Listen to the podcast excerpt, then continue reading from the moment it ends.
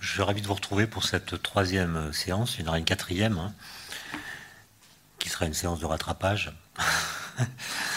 Donc en effet, la question que j'ai proposé de poser ce soir, c'est euh, notre discours sur l'innovation euh, rend-il justice ou non à l'idée de progrès? Alors je vais lancer quelques pistes de réflexion, mais ce qui m'intéresse surtout, c'est de, pouvoir euh, entamer une discussion avec vous pour voir quelles sont vos propres perceptions des réponses possibles à cette question?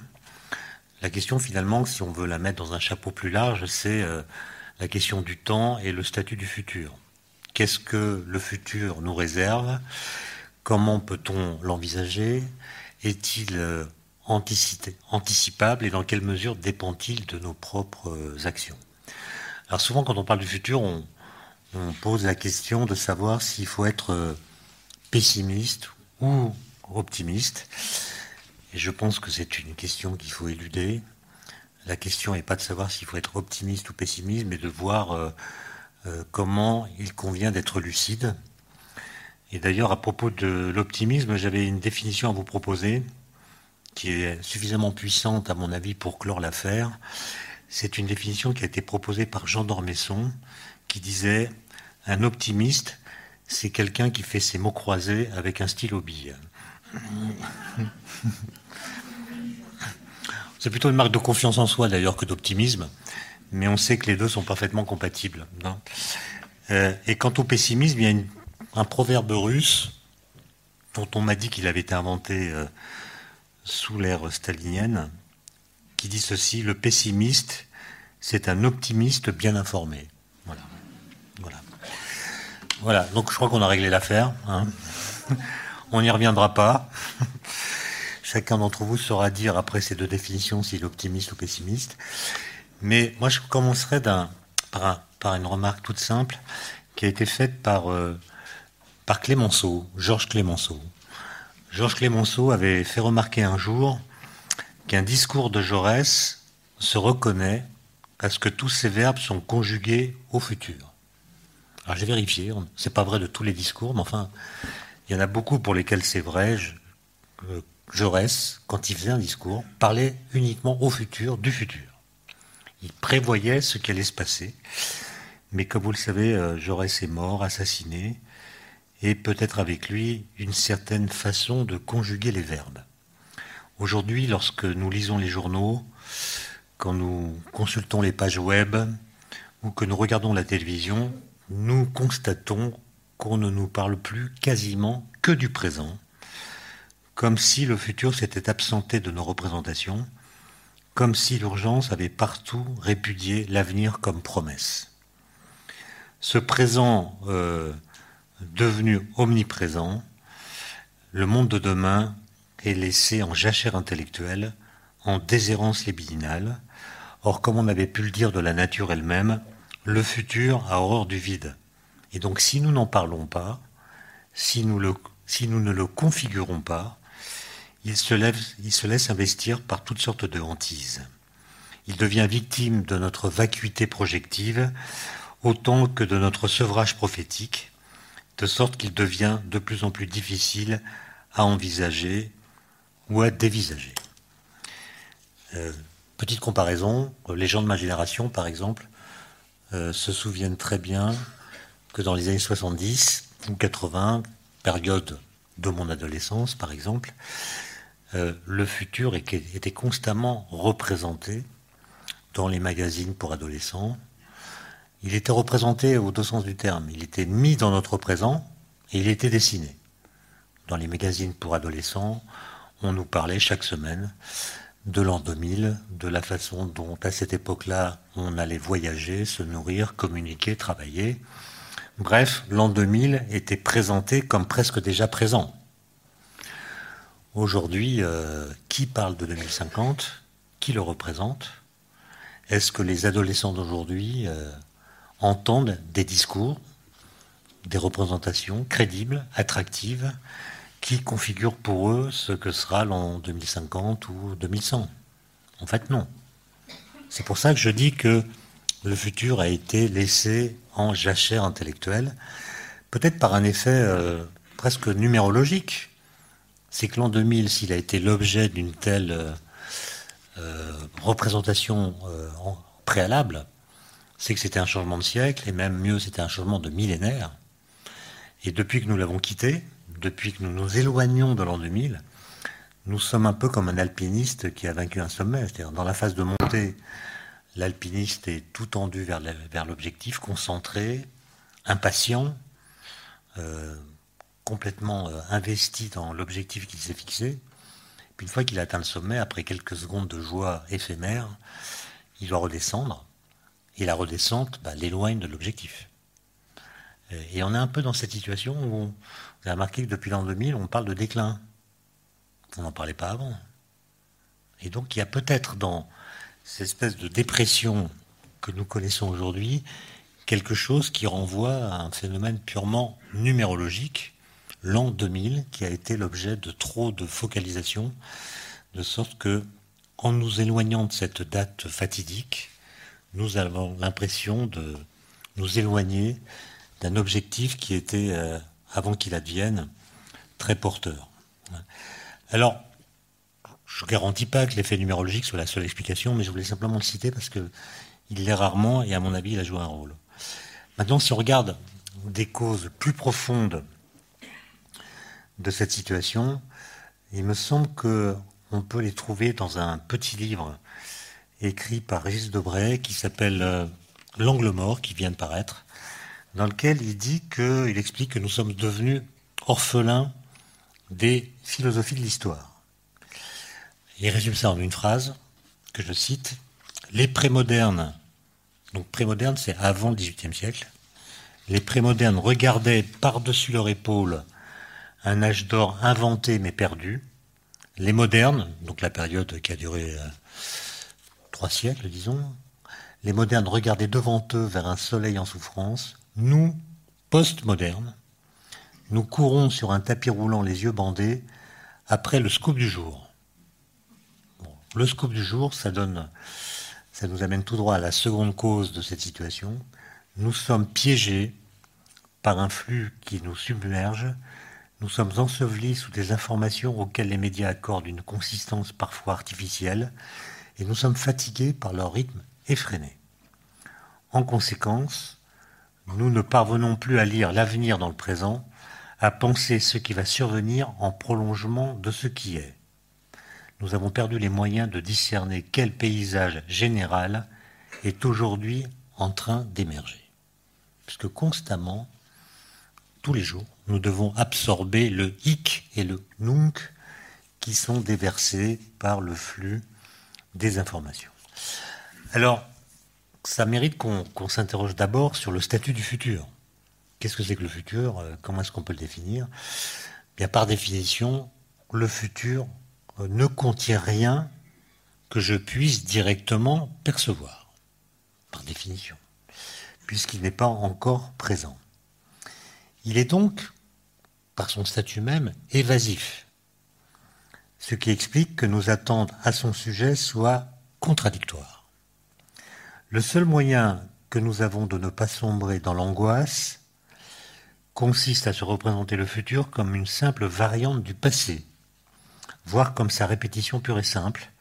Du moins, nous avons tendance à imaginer avec suffisamment de, le passé avec suffisamment de ressemblance pour y reconnaître quelques repères familiers. Donc pour échapper à l'angoisse, nous avons besoin de penser que le futur va ressembler à ce que nous connaissons. De sorte que nous pourrons continuer, même s'il est un peu différent de ce que nous connaissons, à nous repérer, à comprendre ce qui se passe. Nous avons envie d'imaginer que si par exemple une capsule temporelle pouvait nous transporter immédiatement en 2050, nous arriverions quand même à nous débrouiller. Ça, c'est pour échapper à l'angoisse. Mais le seul moyen que nous avons de ne pas nous dissoudre dans l'ennui et de fonder quelque espoir nouveau est d'attendre au contraire du futur quelque chose d'inédit. La surprise, qu'elle soit redoutée ou espérée, est au cœur de l'idée même de futur. Ainsi sommes-nous projetés, quand il s'agit de penser le futur, dans un état de superposition quantique nous voulons que rien ne change et en même temps, nous voulons que tout soit différent. Mais si tout est différent, nous serons paumés. Et si rien ne change, c'est l'ennui mortel. D'accord? Et donc, il y a quelque chose d'assez ambigu qui donne au futur cette idée euh, évasive que j'évoquais à l'instant. Et euh, il se trouve que j'habite à denfert rochereau hein, qui est un endroit magique, puisque c'est un endroit d'où on peut voir arriver ou partir à peu près toutes les manifestations. Et donc on peut lire les panneaux qui sont présentés dans les cortèges. Quel que soit le motif de la manifestation, on voit que nous sommes tous des conservateurs. Ce que je veux dire par là, c'est que nous sommes tous capables de nommer dans le présent une pratique, une façon de faire, un paysage dont nous voudrions que nos enfants les connaissent comme nous les avons connus. Ça peut être euh, la façon d'acheter un billet de train, ça peut être la façon de faire des enfants, ça peut être euh, la façon d'enseigner le latin à l'école. Chacun est capable de nommer, pour son propre compte, une chose dont il voudrait que ses enfants la connaissent comme il l'a connue. C'est en cela que nous sommes tous conservateurs, d'une certaine façon, mais comme c'est une façon qui n'est pas la même pour tout le monde, ça produit des manifestations dont les slogans sont différents chaque dimanche, ou chaque samedi, ça dépend. Alors qu'est-ce qui, dans, le présent que nous connaissons, qu'est-ce qui se construit et qu'est-ce qui se détruit? Qui est capable de répondre à cette question? En fait, personne, parce que paradoxalement, paradoxalement, c'est parce que nous avons compris quelque chose que nous ne pouvons pas répondre. Si on n'avait pas compris la chose que je vais vous dire, on pourrait répondre. Mais comme on l'a comprise, on ne peut pas répondre. Et cette chose que nous avons comprise, c'est que par des boucles nouvelles et inattendues, au sens où personne ne les avait prédites, nous allons de plus en plus dépendre de choses qui dépendent de nous. Nous allons de plus en plus dépendre de choses qui dépendent de nous. Or, comment savoir ce qui va se passer si ce qui va se passer dépend en partie de ce que nous allons faire? Pensez au changement climatique. On peut faire des calculs, faire des mesures, voir que les calculs rendent compte des mesures. Mais si on veut faire des prédictions à long terme, par exemple euh, jusqu'en 2100, la réponse des calculs va dépendre de ce que nous allons faire au XXIe siècle. Comme les climatologues ne savent pas ce que nous allons faire, ils envisagent différents scénarios dont la prise en compte change les prédictions qu'ils font à l'horizon 2100. Donc le futur va dépendre de choses qui dépendent de nous, que nous ne sommes pas capables d'anticiper. Nous savons euh, que nous grignotons de plus en plus avidement le, le, fruit terrestre, je veux dire la Terre, de taille finie qui nous porte, et nous ne savons pas comment enrayer cette mauvaise tendance. Et donc nous pressentons, c'est l'objet de toutes sortes de discours, d'articles, de manifestes, le plus souvent lancés par des scientifiques, nous pressentons que cet avenir même que nous sommes en train d'anticiper par nos actions, par nos inactions et par nos choix, pourrait se révéler radicalement autre et au fond de nous-mêmes, nous le craignons. Alors évidemment, il y a de bonnes raisons à cela. Depuis quelques décennies, nous savons que l'humanité consomme davantage de ressources renouvelables qu'il ne s'en régénère. Elle vit donc à crédit. Dès lors, sauf à jouer avec les mots, comment son développement pourrait-il devenir durable? Diminution des espaces de vie, effondrement de la biodiversité, pollution des sols, de l'eau, de l'air, déforestation rapide, tous les indicateurs sont alarmants et toutes les projections sont inquiétantes. D'ailleurs, je vous raconte une petite anecdote personnelle. Au mois de novembre, il y a eu deux colloques successifs à une semaine d'intervalle. L'un organisé à Saint-Raphaël, l'autre organisé à Cannes, dont le sujet était le même. C'était demain. Qu'est-ce qui va se passer demain? Demain étant euh, une façon de nommer le XXIe siècle.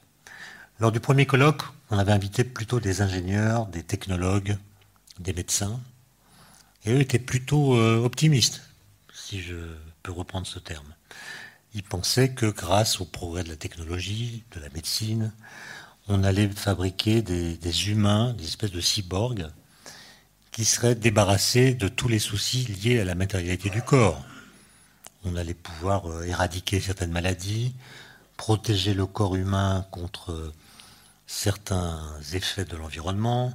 Bref, un discours euh, optimiste, au moins pour une partie de l'humanité. Et puis dans le second colloque, on avait plutôt invité des, scientifiques, des chercheurs, qui travaillent sur l'énergie, l'environnement, la biodiversité, le climat, etc. Et eux produisaient un discours tout à fait différent, qui était consistait à dire qu'en matière d'environnement, on allait vers la catastrophe. Et donc c'est intéressant de voir que sur la question du futur, les technologues et les chercheurs tiennent des discours euh, assez différents. Et si on essaie de faire une synthèse de ces deux types de discours, on arrive au mélange suivant. Dans le futur, l'humanité sera constituée de cyborgs qui vivront dans un environnement dévasté. Ce qui est, d'ailleurs ce pourquoi sont faits les cyborgs. Hein. Le mot a été inventé pour imaginer des individus capables de résister dans l'espace à des environnements très dégradés par rapport aux nôtres. Donc, la question c'est est-ce que ce genre d'image est crédible ou est-ce qu'il procède d'une caricature qu'il faudrait euh, critiquer?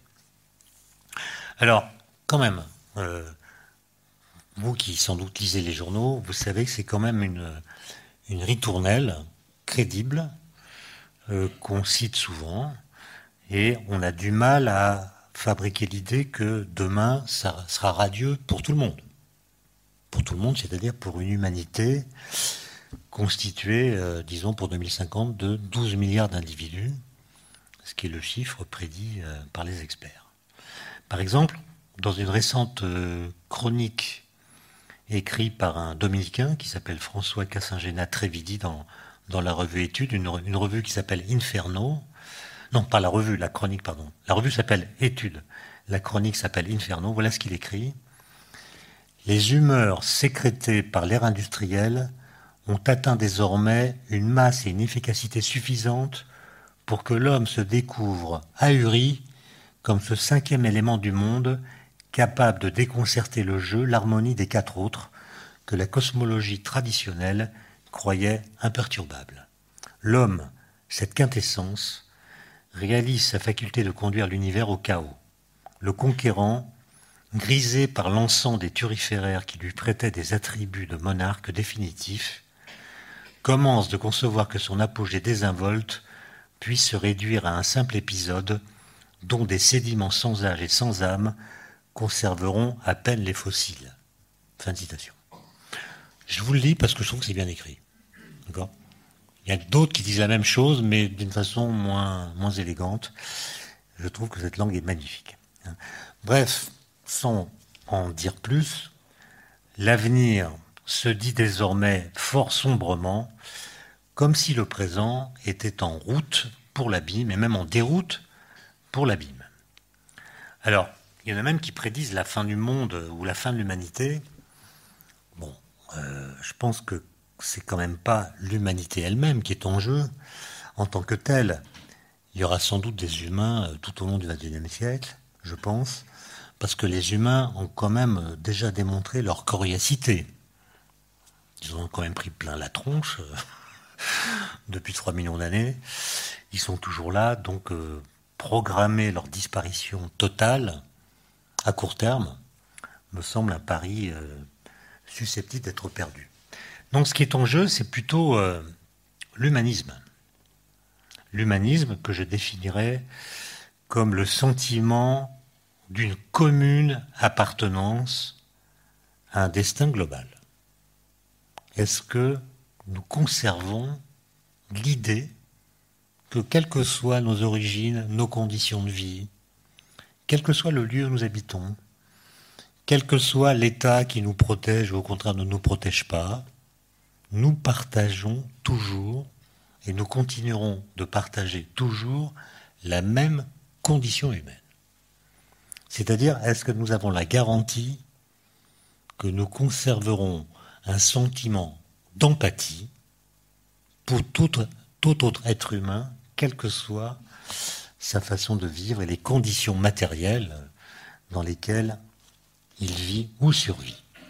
C'est ça la question, et c'est à mon avis, j'y reviendrai tout à l'heure quand je parlerai du progrès, les philosophes des Lumières qui ont pensé l'idée de progrès, qui l'ont théorisé, ont imaginé que cette idée allait s'appliquer au genre humain, au genre humain tout entier, qu'elle allait diffuser spatialement et temporellement, avec sa vitesse propre, et puis si la vitesse propre de diffusion du progrès n'était pas suffisante, on pensait pouvoir euh, l'accélérer par la colonisation. Donc ça, c'est une idée euh, qui était d'emblée, pensée d'emblée comme connectée à l'universel. Et est-ce qu'on est aujourd'hui euh, d'accord pour dire que l'idée de progrès est connectée à l'universel, qu'elle va profiter à tout le monde de la même façon, en maintenant un sentiment d'équité entre tous les humains, quelles que soient leurs conditions. Alors, avant d'aller un peu plus loin dans cette question et de recueillir votre avis, je voulais dire un mot quand même sur le statut physique du futur. Le futur, est-ce que ça a une consistance? Est-ce que ça existe déjà quelque part à attendre de devenir présent Ou est-ce qu'au moment où je vous parle, le futur est encore le néant c'est une question un peu stupide, mais comme Einstein l'a posée, euh, on ne peut pas dire qu'elle est stupide. On ne peut pas dire qu'une question posée par Einstein est stupide. Hein. Donc cette question, c'est une question en fait très profonde. C'est est-ce que le futur existe déjà dans l'avenir Ah bah oui. Par exemple, pensez à demain. Simplement à demain. Demain, c'est le futur. Est-ce que demain existe déjà quelque part, à un endroit où vous n'êtes pas encore Ou est-ce que, au moment où je vous parle, au présent donc, demain, c'est du néant pur? Et essayez de penser à cette question en vous émancipant de l'image de votre calepin. Parce que votre calepin, euh, votre calepin, votre carnet là, a spatialisé le temps. Donc votre carnet, fait exister dans les pages successives des journées qui ne peuvent pas exister ensemble. Donc votre calepin fait exister ensemble des journées qui temporellement ne peuvent pas coexister. Donc votre, votre calepin, il rapporte le temps à l'espace. Et moi, j'essaie de vous faire penser le temps par lui-même, c'est-à-dire de penser le temps sans le rapporter à l'espace. Et essayer de penser à demain. Demain, c'est où? Est-ce que c'est... Oui, c'est demain, madame, mais euh, je, pose la question de savoir où c'est. Est-ce que ça existe quelque part ou est-ce que c'est quelque chose qui n'existe pas du tout ailleurs que vous faites ça ailleurs que dans votre tête? Voilà. Alors, comment est-ce qu'on représente le temps d'habitude? On le représente l'axe des temps euh, par une ligne formée de points analogues à ceux qu'on trouve dans l'espace. L'axe des temps.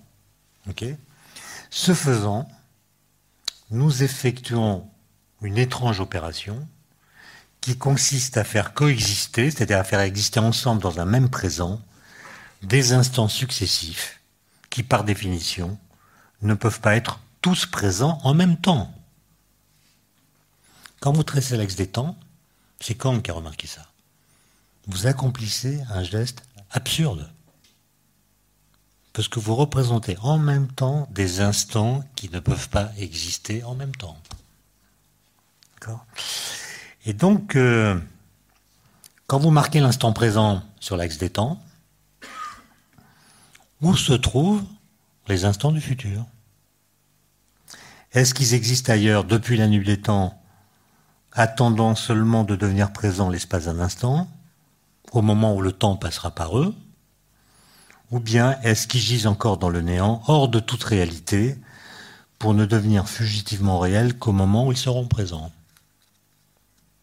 Vous voyez cet, axe des temps qu'on a l'habitude de représenter, qui nous fait penser que le temps est une notion familière. En fait, dès que vous l'interrogez un peu, dès que vous posez à propos de cette représentation des questions qu'on n'a pas l'habitude de poser, vous êtes tétanisé. D'accord? Non, pas vous? Mais moi aussi. Alors, madame, si vous n'êtes pas inquiétée, c'est parce que sans doute vous adhérez à une interprétation de la théorie de la relativité d'Einstein. Si, c'est ça, madame, qui s'appelle la thèse de l'univers bloc. C'est pas Einstein lui-même qui l'a proposé, c'est des gens comme Hermann Weil ou même Kurt Gödel. C'est une façon de comprendre la, relativité dont vous savez qu'elle met en scène non pas le temps et l'espace, mais ce qu'on appelle l'espace-temps. Et l'idée, l'idée de cette interprétation, c'est de considérer que l'espace-temps est une structure intégralement déployée au sein de laquelle tous les événements, qu'ils soient passés, présents ou futurs, coexisteraient. Autrement dit, l'idée, c'est que l'espace-temps, c'est comme l'espace. L'espace à trois dimensions habituelles. Nous sommes à Paris. Paris est l'endroit où nous sommes présents. Mais pendant que nous sommes présents à Paris, il y a d'autres villes qui existent. Brest, Strasbourg euh, existent autant que Paris. Donc, du point de vue de l'existence, Paris, Brest et Strasbourg ont la même ontologie. La différence entre ces trois villes, pour moi, pour vous, c'est que nous sommes présents à Paris et pas dans les deux autres villes. En tout cas, pas pour l'instant. D'accord? Ça ne les empêche pas d'exister autant que Paris. Peut-être pas pour nous, mais elles existent autant que Paris. D'accord? Et donc, euh, l'idée, c'est que euh, c'est la même chose pour l'espace-temps l'espace-temps contiendrait l'intégralité de l'histoire de la réalité, chaque événement passé, présent ou futur, y occupant depuis toujours et pour toujours une place bien déterminée. L'avenir existerait donc déjà tout comme le passé, mais ailleurs que là où nous sommes. Donc si vous adhérez à la conception de l'univers bloc, le futur existe déjà dans l'avenir. Il est même complètement déterminé. Quoi que nous fassions, il adviendra comme il a été prévu qu'il advienne. Ce qui est un peu désespérant. Et heureusement, cette thèse dite, je répète, de l'univers bloc, l'idée que c'est l'univers fait un bloc, elle est discutée, elle est même controversée, notamment quand on essaie d'y insérer, disons, des arguments quantiques. Disons que c'est une thèse qui est peu compatible avec la physique quantique. Et donc on peut lui opposer notamment ce qu'on appelle le présentisme. Le présentisme, c'est une doctrine qui considère au contraire que seuls les événements présents sont réels. Ceux qui apparaissent et disparaissent en étant remplacés par d'autres, enfin, les instants présents apparaissent et disparaissent en étant remplacés par d'autres, de sorte que la réalité est toujours inédite et indécise. Il n'y aurait en somme pas d'autre réalité que l'ensemble de ce qui présentement a lieu. En son amont comme en son aval, le présent serait ceinturé par du néant, c'est-à-dire par du rien. Donc l'univers bloc d'un côté, le présentisme de l'autre. Vous voyez que dans l'univers bloc, le futur existe déjà, mais le passé existe encore. Par exemple, si hier j'ai eu une migraine qui aujourd'hui a disparu, selon l'univers bloc, ma migraine d'hier existe toujours, mais elle fait plus mal. Donc une migraine peut être là, ailleurs que là où je suis, mais elle présente quelque part, sans plus faire mal. D'accord? C'est, rigolo. Bon. Alors, il se trouve que là, à l'heure où je vous parle, je reviens d'un, colloque qui a eu en Italie à L'Aquila. L'Aquila, c'est la ville euh, qui a été détruite par un tremblement de terre il y a dix ans, dans les Abruzzes, au nord de Rome. Il y a eu 400 morts euh, en une nuit. Et pour euh, commémorer cette euh, tragédie, la ville a décidé d'organiser un colloque international sur la question du temps. Et beaucoup d'exposés ont porté sur la question que je viens d'évoquer. Et je puis vous dire, pour avoir assisté à ces discussions et avoir participé, que cette question du statut du futur n'est pas tranchée. elle n'est pas près de l'être. Or, on va quand même pas attendre que les physiciens se mettent d'accord sur le statut du futur pour vivre. Vous êtes d'accord, madame? Or, vivre, vivre, ça suppose ou ça implique d'accorder à l'avenir un certain statut. Vivre, ça suppose de croire en l'avenir, d'une certaine façon. Pas forcément en un avenir radieux, mais ça suppose de croire en la réalité de l'avenir. Au moins pour, nos enfants, disons. Ce qui suppose de pouvoir l'investir par des idées, par des projets, par des représentations et par des désirs. Et donc, le mieux, c'est sans doute de fabriquer une espèce de synthèse entre le présentisme que je viens d'évoquer et l'univers bloc que j'ai aussi évoqué, de les mélanger, de les combiner pour donner corps à l'idée que l'avenir constitue une authentique réalité, mais qu'il n'est pas complètement configuré, pas intégralement déterminé, qu'il y a encore de la place pour du jeu, des espaces pour la volonté et pour l'invention. Bref, plutôt que de faire joujou avec le spectre de la fin du monde, ou de se disloquer dans une sorte d'immobilité trépidante, est-ce qu'il ne serait pas plus vivifiant de redynamiser le temps en force historique? Alors, Rhys Debray, que je citais à l'instant, le dit d'une très belle manière. Il dit il faut se redonner, je cite, l'occasion de creuser un nouveau trou, un nouveau trou, pardon, dans le mur pour respirer. On a besoin de respirer un peu. Si vous regardez BFM TV, enfin, euh, ça donne envie de respirer, quoi. Le temps réel, ce qui se passe, euh, enfin, bref. On crée même l'événement. D'accord? Il y a, une, sorte d'inversion entre l'événement et l'information. Avant, c'est les événements qui créent les informations, maintenant, c'est l'information qui crée les événements. Mais bon, on coupera ça au montage, je ne veux pas un procès. Euh, Donc, au lieu d'attendre Godot, euh, on devrait faire le pari que l'an 2050 finira bien par atterrir dans le présent et tentons de construire entre lui et nous une filiation intellectuelle et affective. Pas simplement intellectuelle, il faut, que, faut que, une sorte d'affection pour ce qui nous attend. Ce qui suppose que nous nous posions collectivement, collectivement, les bonnes questions. Où sont les véritables déterminismes? C'est-à-dire, qu'est-ce qui va se passer qui ne dépend pas de nous? Quelles sont les conséquences de nos erreurs, de nos caprices et de nos aveuglements? Y a-t-il des marges de manœuvre? Des moyens d'action? Et pour qui? Alors, ça, ça devrait faire l'objet de la politique. La politique, c'est justement d'organiser une réflexion collective pour essayer de voir quel futur nous pourrions construire ensemble. Il ne s'agit pas de jouer une carte individuelle.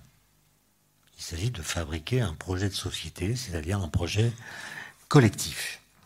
Et il me semble, et ça va être l'objet de la deuxième partie de mon exposé avant qu'on en discute, il me semble qu'il y a un fait qui ne nous aide guère à faire l'effort de répondre à ces questions. Et ce fait, qui peut être mesuré par des logiciels qui comptent l'occurrence des mots dans les discours publics. Ce fait, c'est que le mot progrès a disparu des discours publics. C'est un mot qu'on a écrit pendant à peu près trois siècles avec une lettre majuscule. J'ai trouvé des textes, par exemple, au moment de l'inauguration du Palais de la Découverte en 1930, 30 et quelques. Il y a eu un discours de Jean Perrin, prix Nobel de physique, qui est l'inventeur du Palais de la Découverte, qui écrit le mot progrès avec une majuscule. C'est une idée transcendante. Puis après la Deuxième Guerre mondiale, on retire la majuscule. Puis à partir des années 1980, le mot progrès est de moins en moins utilisé. Et en fait, au début du XXIe siècle, il disparaît complètement.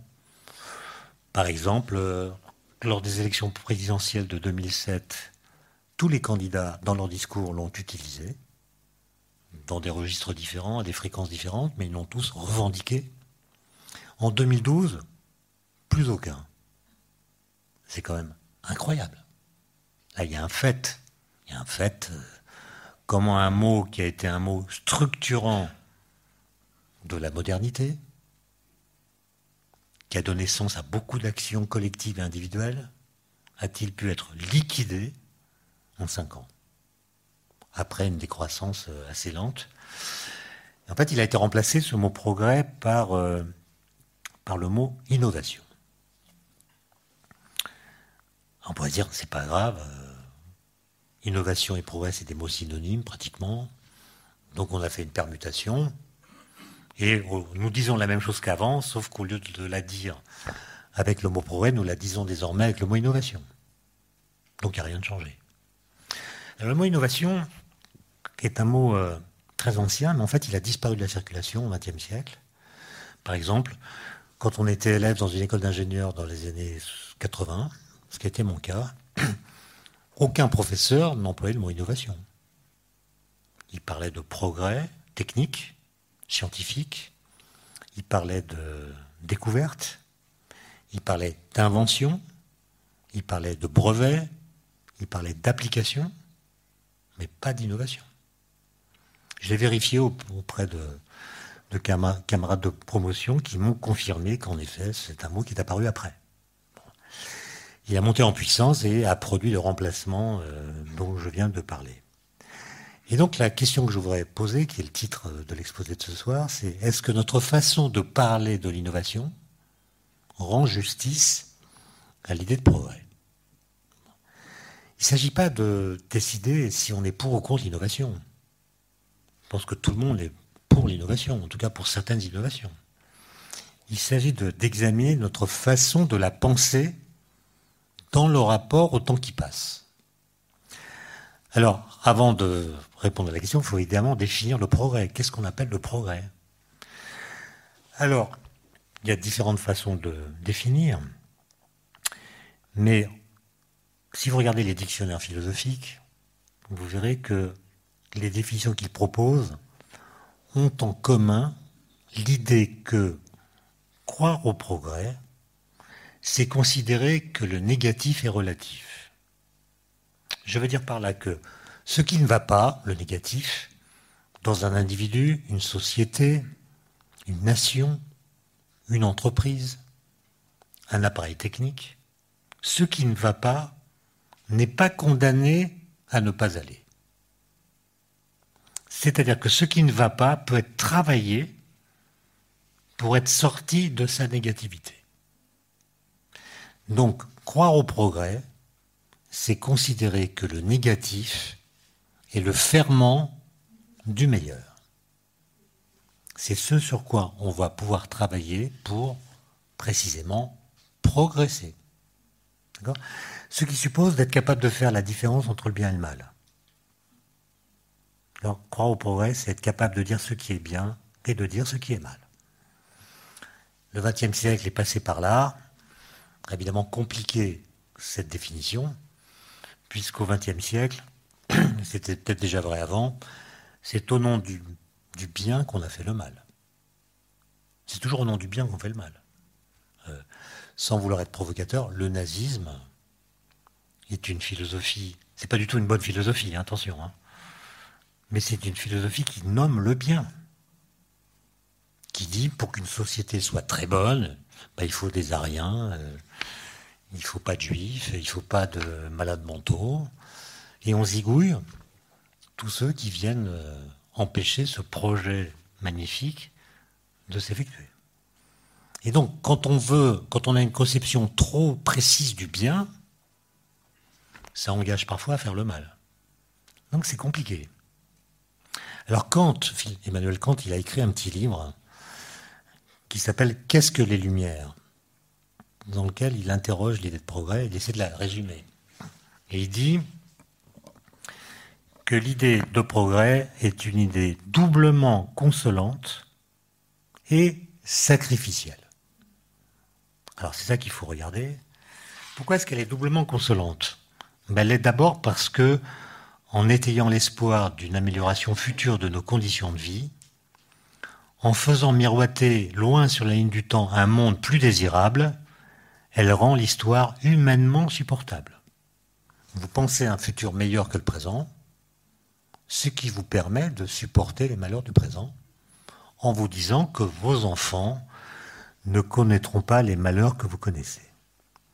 Mais, dit-il, elle est aussi consolante parce qu'elle donne un sens au sacrifice qu'elle impose, au nom d'une certaine idée de l'avenir, le genre humain est sommé de travailler à un progrès dont l'individu ne fera pas lui-même l'expérience, mais dont ses, dont ses descendants pourront profiter.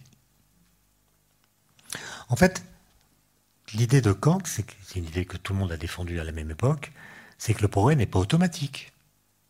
Il faut donc travailler pour faire advenir ce futur configuré à l'avance d'une façon crédible et attractive.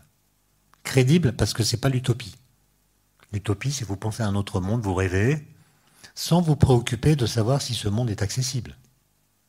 Le progrès, c'est crédible. Et donc, on doit être capable de tracer un chemin qui va du présent où nous sommes au futur que nous désirons. Et il faut que ce soit crédible. Sinon, nous n'accepterions pas de faire les sacrifices nécessaires pour faire advenir ce futur. Pour le résumer en une phrase, croire au progrès, c'est accepter de sacrifier du présent personnel au nom d'une certaine idée, crédible et désirable, du futur collectif. Sacrifier du présent personnel au nom d'un futur collectif. Autrement dit, pour qu'un tel sacrifice ait un sens, il faut un rattachement symbolique au monde et à son avenir. Est-ce que c'est parce que cet attachement fait aujourd'hui défaut que le mot progrès a disparu et s'est recroquevillé derrière le seul concept d'innovation qui est désormais à l'agenda de toutes les politiques de recherche? Est-ce que c'est parce que nous n'avons plus de philosophie de l'histoire qui permettent de penser le futur que nous avons abandonné l'idée de progrès? Ou est-ce qu'il y a d'autres raisons? Pour moi, c'est ça la, la grande question. Le fait qu'on n'ait plus de philosophie de l'histoire, c'est pas forcément une mauvaise nouvelle. Hein. Parce que celle qu'on a eue, c'était des, idéologies au nom desquelles on a quand même commis beaucoup de massacres, au nom du bien, encore une fois. Donc le fait qu'on ait liquidé cela n'est pas forcément une mauvaise nouvelle, mais il y a des effets secondaires qu'il faut euh, regarder en face.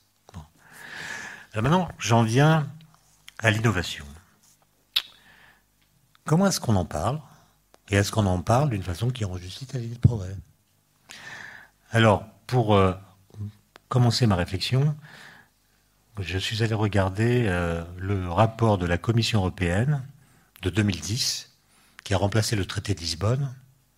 Le traité de Lisbonne qui voulait faire de l'Europe euh, l'union de, de la connaissance. Non, la société de la connaissance. La mission de l'Europe, disait ce document de Lisbonne, c'était que l'Europe devienne une société de la connaissance, où la recherche produise des connaissances dont la valeur ne dépend pas des applications qu'on en tire. La connaissance en elle-même est une valeur. Et puis euh, on s'est dit, mais finalement, euh, ça c'est pas très compétitif. Ce qu'il nous faut, c'est euh, une société de l'innovation qui conquiert des marchés, qui donne de la compétitivité aux entreprises, etc. Et donc on a proposé en 2010 que l'objectif de l'Europe soit de devenir une union de l'innovation. Ce qu'on appelle le H2020, l'horizon 2020. Donc quand, quand on veut se donner un futur à long terme, en Europe, quand on est en 2010, on dit tiens, on va voir très loin, 2020.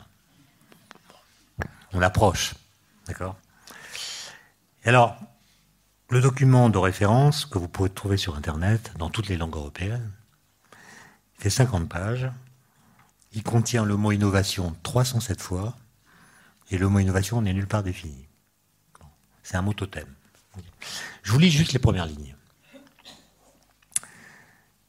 La compétitivité, l'emploi et le niveau de vie du continent européen dépendent essentiellement de sa capacité à promouvoir l'innovation qui est également le meilleur moyen dont nous disposions pour résoudre les principaux problèmes auxquels nous sommes confrontés et qui chaque jour se posent de manière plus aiguë, qu'il s'agisse du changement climatique, de la pénurie d'énergie, de la raréfaction des ressources, de la santé et du vieillissement de la population. Fin de citation. Autrement dit, si j'ai bien compris, il faudrait innover non pour inventer ou préparer un autre monde que nous aurions configuré à l'avance et qui nous semblerait crédible et attractif, il faut innover pour empêcher le délitement de notre monde. Il faut donc empêcher, il faut innover pour empêcher que le monde se défasse. Le monde étant en l'occurrence l'Europe. C'est l'état critique du présent qui est invoqué et non pas une certaine idée du futur, comme si nous n'étions plus capables d'expliciter un dessin commun qui soit à la fois crédible et attractif. Quand c'est crédible, c'est pas attractif, et quand c'est attractif, c'est pas crédible.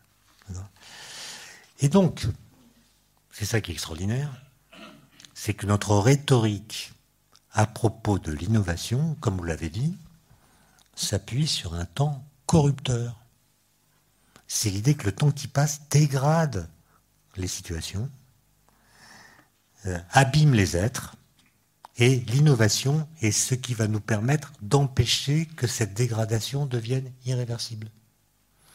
Autrement dit, notre rhétorique sur l'innovation s'appuie sur un temps corrupteur, alors que l'idée de progrès chez les Lumières s'appuyait sur un temps constructeur, complice de notre liberté et de notre volonté. D'accord? Et donc, euh, c'est incroyable. Quand, ce début du XXIe siècle, on parle du temps comme on en parlait avant les Lumières. Ça veut dire que notre discours sur l'innovation, pour de bonnes ou de mauvaises raisons, on en discutera, s'appuie sur l'idée d'un temps qui nous amène vers le pire. Alors, pour euh, aller un peu plus loin, il faudrait euh, regarder l'histoire du mot innovation. Avec un collègue du CEA qui s'appelle Vincent Montant, on a regardé ça. C'est une longue histoire, hein, donc euh, je vais la résumer de façon un peu brutale. Mais d'après ce qu'on a pu voir, le mot innovation est un mot qui apparaît au XIVe siècle en bas latin. Innovatio, c'est un terme qui appartient au vocabulaire juridique. En fait, on le traduirait en français moderne par le mot avenant, un avenant à un contrat. Donc vous avez un contrat qui est signé, et puis il y a quelque chose qui est modifié dans, dans l'environnement, qui oblige à modifier le contrat pour qu'il demeure valide. Et donc l'innovation, c'est ce qu'il faut ajouter au contrat pour que le contrat ne change pas. Un avenant. donc là, on retrouve une idée assez bizarre. C'est que l'innovation, dans ce contexte, c'est ce qu'il faut faire de plus pour revenir à l'état initial. C'est ce qu'il faut faire, c'est ce qu'il faut changer pour que rien ne change pour reprendre la phrase du, départ. Ensuite, c'est un terme qu'on retrouve dans différents secteurs, notamment dans le secteur politique, dans Le Prince de Machiavel. Machiavel explique que le prince, quand il a le pouvoir, ne doit surtout pas innover, doit rien faire. Ça a servi de leçon à beaucoup, comme vous savez. Il ne doit pas innover, sauf, sauf, sauf, quand son pouvoir est menacé. Et là encore, il y a l'idée que l'innovation sert à maintenir les choses et non pas à changer les choses. Il faut changer les choses pour qu'elles ne changent pas, pour que ça ne change pas. Et donc l'innovation est associée à un principe de conservation. Et celui qui va penser l'innovation en association avec la technique ou avec la science, c'est un philosophe anglais du XVIIe siècle qui s'appelle Francis Bacon. Très connu à l'époque, même encore aujourd'hui, puisque c'est lui, c'est à lui que Kant va dédier la critique de la raison pure. Et Francis Bacon a écrit un livre euh, en 1625 qui s'appelle Essais et conseils civils et moraux. Un livre qui a été traduit en français moderne chez, chez Vrin il n'y a pas très longtemps, que vous pouvez donc lire. Et dans ce livre, il y a un chapitre qui s'appelle L'innovation. L'innovation. Et euh, il, parle là de l'innovation technique. Il est le premier à le faire. Alors malheureusement, euh, je suis quelqu'un de désordonné. J'ai photocopié des pages de ce livre, euh, dont je comptais lire des extraits devant vous, mais je me suis trompé de chemise. Enfin, pas de chemise, celle-là, voilà. Donc j'ai pas mes, mes notes, je suis désolé, mais faites-moi confiance. C'est un texte, si vous le lisiez aujourd'hui, et vous pouvez le faire, euh, si je ne vous disais pas qui l'a écrit, ni quand il a été écrit, vous pourriez penser que c'est un article qui est paru dans le Monde de la semaine dernière, écrit par euh, Jacques Attali ou Alain Minck, ou d'autres, au choix. En fait, il parle de l'innovation exactement comme nous, ou plutôt, nous en parlons comme lui. Il dit le temps qui passe est corrupteur. Les forces du bien étaient maximales au départ, puis se sont arrêtées. C'était l'âge d'or. Et puis depuis, euh, les forces du mal sont continues, dégradent les situations et nous éloignent de l'âge d'or. L'âge d'or étant dans le passé. Et donc nous devons innover, dit-il, pour maintenir le monde en l'état. Il ajoute, il ne faut pas innover trop vite. Parce que si on innove trop vite, les innovations sont perçues par les populations comme des étrangères. Ils sont rejetés. Il ne faut pas innover trop lentement. Parce que si on innove trop lentement, les effets produits par le temps qui passe sont irréversibles et ne peuvent plus être réparés. Donc, dit Bacon, il faut innover au rythme du temps. Aujourd'hui, on parle d'innovation incrémentielle, par opposition aux innovations de rupture. C'est la même idée. Et donc, il y a quelque chose d'assez extraordinaire. Comment se fait-il qu'aujourd'hui, nous parlions du temps comme en 1625 Ça veut dire qu'on a rompu avec l'idéologie des Lumières. C'était une idéologie des Lumières. Hein. Si vous lisez Condorcet, euh, d'Alembert, euh, c'est une vraie idéologie, mais qui a produit des effets que vous connaissez. Maintenant, dans cette idéologie, il y a, des naïvetés que l'histoire a démenties. Par exemple, d'Alembert, dans l'article dans l'Encyclopédie Universalis. Non, pas Universalis, pardon. Je confonds avec celle qui est chez moi. Euh, la grande encyclopédie d'Alembert et Diderot, il y a une entrée qui s'appelle géomètre. Géomètre, c'est l'ancien nom pour dire mathématicien. C'est un très bel article, et à la fin de cet article, d'Alembert dit Prenez une société tyrannique. Dans cette société, formez quelques géomètres. Alors, dit-il, quelque temps plus tard, la société se sera en question se sera libérée de son joug. C'est quand même assez naïf. L'idée qu'en formant quelques géomètres dans une société tyrannique, ça instaure à court terme la démocratie, on l'a pas vu beaucoup. Et, si on amenait euh, d'Alembert en Corée du Nord, où il y a d'excellents géomètres, il serait surpris. De même, Condorcet, lui, pense qu'il y a une sorte d'embrayage automatique entre les différentes formes de progrès. Un progrès scientifique va engendrer un progrès technique, qui va engendrer un progrès matériel, qui va engendrer un progrès moral, un progrès politique, etc., comme si les différentes sortes de progrès s'enchaînaient mécaniquement les unes après les autres. Bon, on sait que c'est pas vrai. Euh, la science au XXe siècle a pu se faire complice de la barbarie. Donc c'est pas si net. Et donc, il y a dans l'idéologie du progrès du, du XVIIIe siècle quelques ombres. Voilà. Euh, il y a de l'obscurisme, enfin, y a de l'obscurantisme dans l'idée de progrès aussi. Simplement, euh, est-ce qu'on a eu raison de liquider complètement l'idée de progrès? Après tout, si vous croyez au progrès, et pas simplement au progrès technique,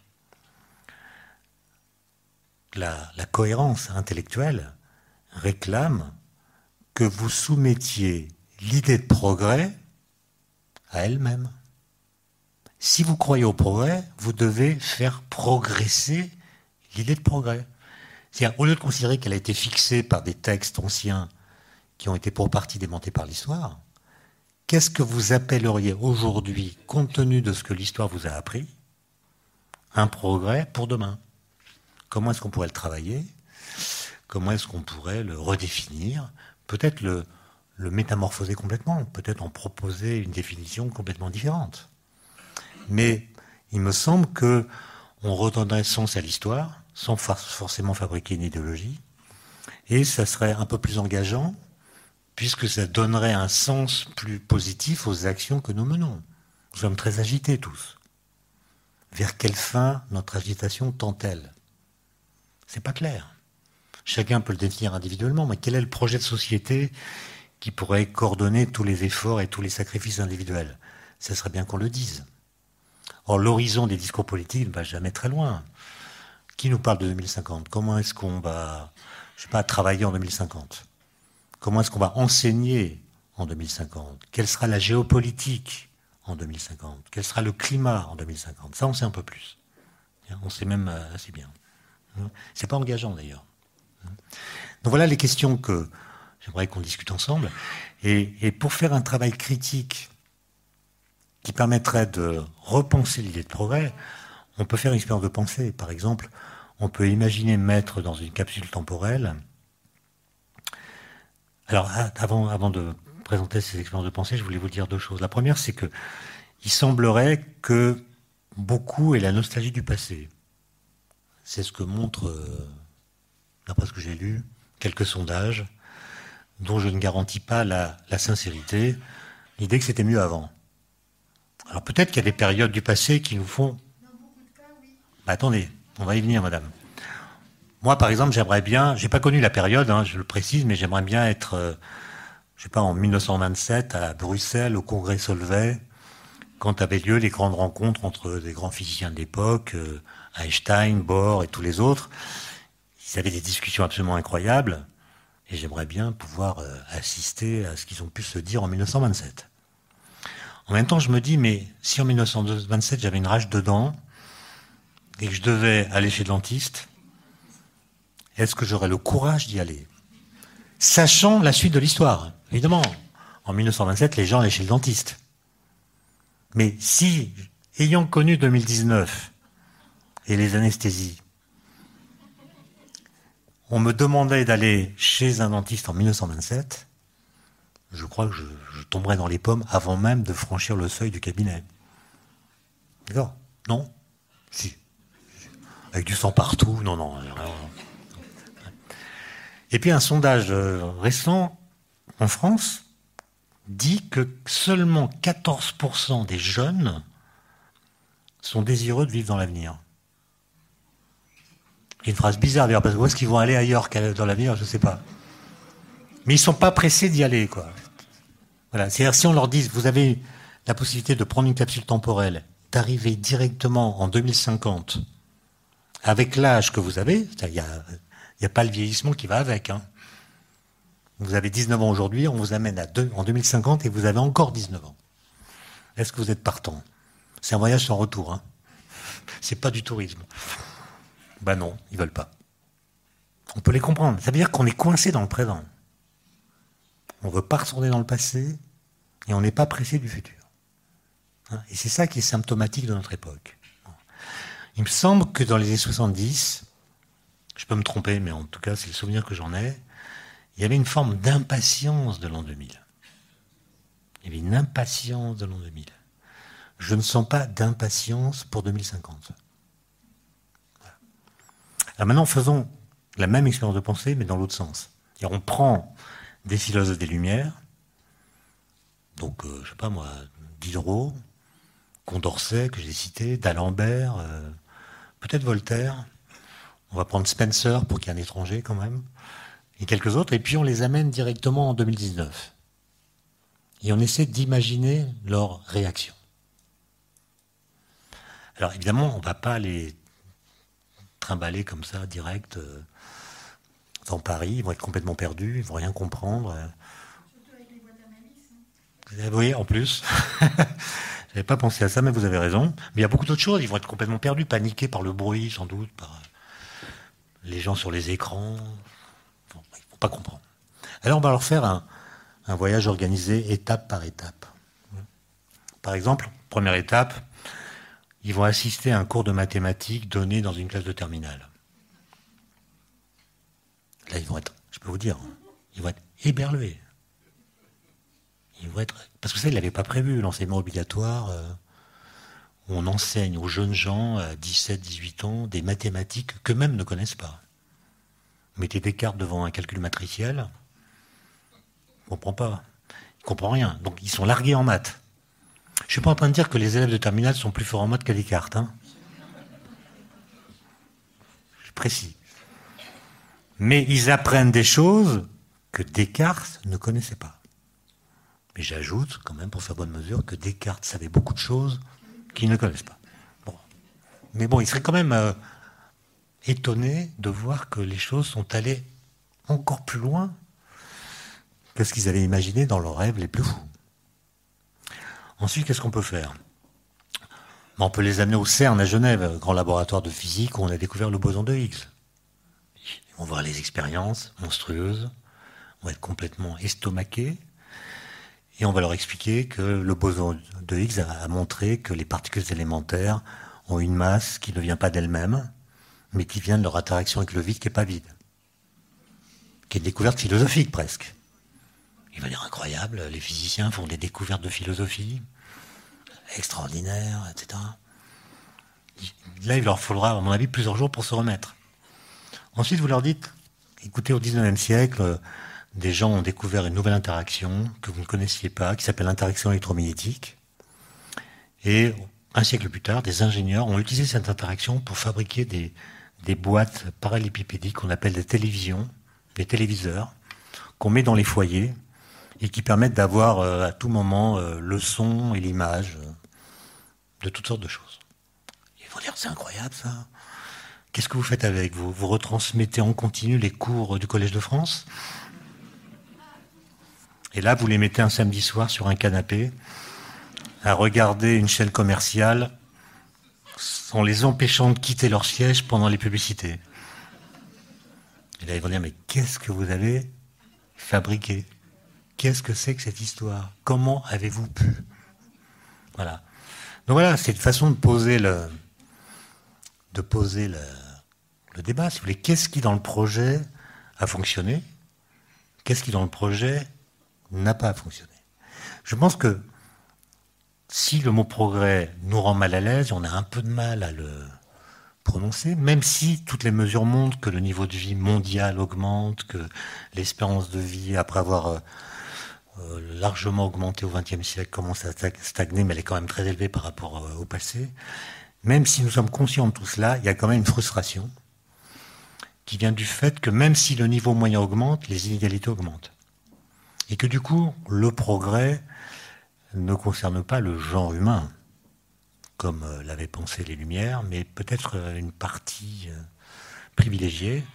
Et ce sentiment d'inégalité crée un petit problème. Par exemple, ceux que j'ai mis dans la fusée temporelle que je citais tout à l'heure, si vous les faites marcher dans Paris au mois de janvier, la nuit sous la pluie, et qu'ils découvrent que des gens dorment dans la rue, alors qu'ils savent par ailleurs qu'on est allé sur la Lune, vont pas comprendre.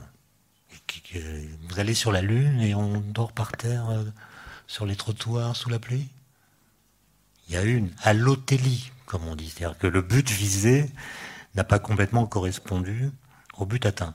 Et je pense que cette méthode-là, que vous pouvez euh, étendre à toutes les situations euh, que, vous pouvez imaginer, est un moyen de, de juger de la modernité, de la postmodernité, on devrait dire même, à partir des espoirs qui avaient mis nos prédécesseurs au XVIIIe siècle, qui ne connaissent pas la suite de l'histoire et qui auraient été bien en peine euh, de la prédire, tant il est vrai que le monde actuel n'avait été préalablement prédit tel qu'il est par absolument personne.